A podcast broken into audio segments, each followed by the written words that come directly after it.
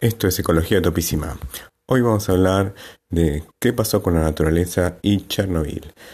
¿Recuerdan el desastre de Chernobyl? Explotó la estación nuclear y bueno, produjo un montón de muertes y toda esa zona fue eh, restringida para el uso humano. Entonces quedó como una especie de reserva natural donde los animales empezaron animales y plantas empezaron a reproducirse alegremente. ¿Qué pasó con esos animales? Una adaptación a los altos niveles de radiación ionizante. Eso es lo que tratamos hoy. Radiación ionizante. Bueno, ¿qué es eso? La radiación ionizante es una reacción que produce que se liberen los electrones de los átomos. Esa reacción, ¿cuál es su efecto en los organismos vivos? Principalmente puede causar quemaduras, pero lo que nos importa ahora es si causa mutaciones. O sea, sí, causa mutaciones. Lo que pasa es que no sabemos ni qué mutaciones ni cuándo va a causar mutaciones. El asunto es, estas mutaciones, ¿qué es lo que causan? O sea, no vamos a ver un pato con tres patas. ¿Por qué no lo vamos a ver? Porque si un pato tiene una mutación que le produce tener tres patas, probablemente no pueda correr muy bien. Y si no puede correr muy bien, seguramente va a venir un lobo y se lo va a comer. O, de hecho, los lobos parece que andan muy bien en Chernobyl. Ahora bien, si la mutación eh, produce que el pato corra más rápido, entonces podría ser que eh, esto le sea benéfico, es decir, que los lobos se lo coman menos. Entonces, esto lo que va a producir es una adaptación. Esta adaptación lo que tiene es que incrementa el valor del fitness. Y esto de fitness no significa que van al gimnasio los patos ni nada por el estilo, significa que van a sobrevivir más. Hay una definición precisa de proceso de adaptación por selección natural. Selección natural no les había dicho hasta ahora, esto significa Darwin, selección natural. El, el proceso de selección natural requiere que haya una variación fenotípica, o sea, que vamos a observar en la población patos que tienen tres patas, dos patas, quizás patos que no tienen patas o patos que tienen una pata el pato y la pata. Em, luego, esta variación debe ser heredable, o sea, debe tener una base genética. Y alguna de estas variantes deben producir un aumento en el fitness. Y esas tres condiciones son las que nos dicen si existe o no adaptación por selección natural.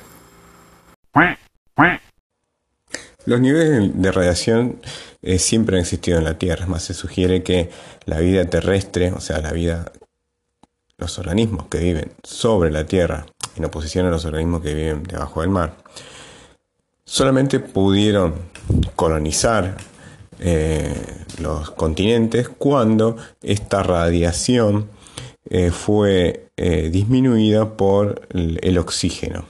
Antes no había oxígeno en la atmósfera terrestre hasta que los organismos fotosintéticos los produjeron. Produjeron el oxígeno. Entonces, cuando hubo suficiente oxígeno, hubo menor nivel de radiación ultravioleta. Esta radiación ultravioleta produce mutaciones. Entonces, todos tenemos eh, en parte algún mecanismo para eh, reparar estas mutaciones producidas por la radiación.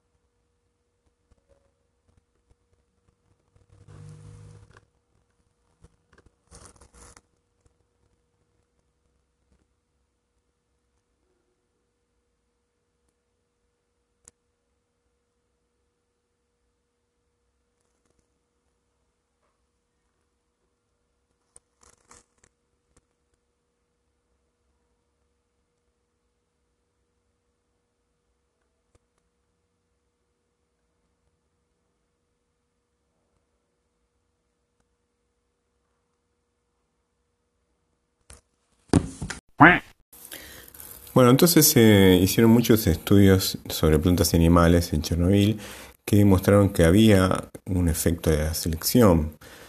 Pero este efecto de la selección era el eh, efecto de que se eliminaban los fenotipos eh, inferiores, o sea, los que no tenían ningún efecto positivo. ¿Se acuerdan? Los, patos con tres patas. Pero ninguno de ellos eh, mostró que hubiese un efecto del aumento de los fenotipos que eran eh, benéficos. Y esto es bastante sorprendente. ¿Por qué es sorprendente? Porque eh, en otros estudios de otros, de otros casos se observó que los efectos de la evolución eran rápidos, o sea que dos o tres generaciones ya se podían observar. Entonces se esperaba ver este efecto en Chernobyl. Bueno, entonces, ¿por qué no existen estos efectos? Eh, resulta que, eh, como dijimos antes, ya tenemos cierto grado de adaptación a radiación y parece ser que eh, esto, como se produjo durante mucho tiempo, por lo menos con respecto a los mecanismos de mm, reparación de ADN, eh, esto produce que ya estemos en cierta medida adaptados y no eh, se observe un efecto al menos tan rápido como se esperaba en eh, Chernobyl. Bueno, entonces, ¿qué hacemos los científicos con esto? Eh, esperábamos que hubiese un gran efecto, no hay un gran efecto. Bueno, en primer lugar, eh, que decimos, bueno, hay que hacer más estudios porque esto es complicado, necesitamos eh, hacer estudios a largo plazo. pero el asunto es que no se vieron efectos. ¿Qué estudios hay que hacer? Las cosas que hay que hacer son lo que se llaman estudios de trasplante recíproco.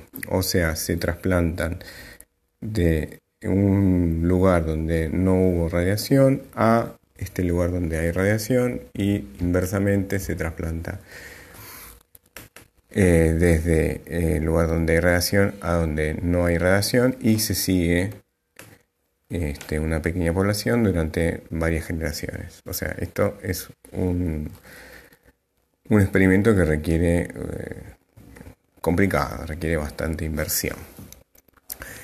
Eh, bien, o sea, una cosa muy importante a todo esto es que eh, muchachos, si van al sol, por favor nunca olviden de ponerse protector solar porque aunque en Chernobyl no haya efecto, este, nos puede hacer mal. Bueno, esto fue Ecología Topísima.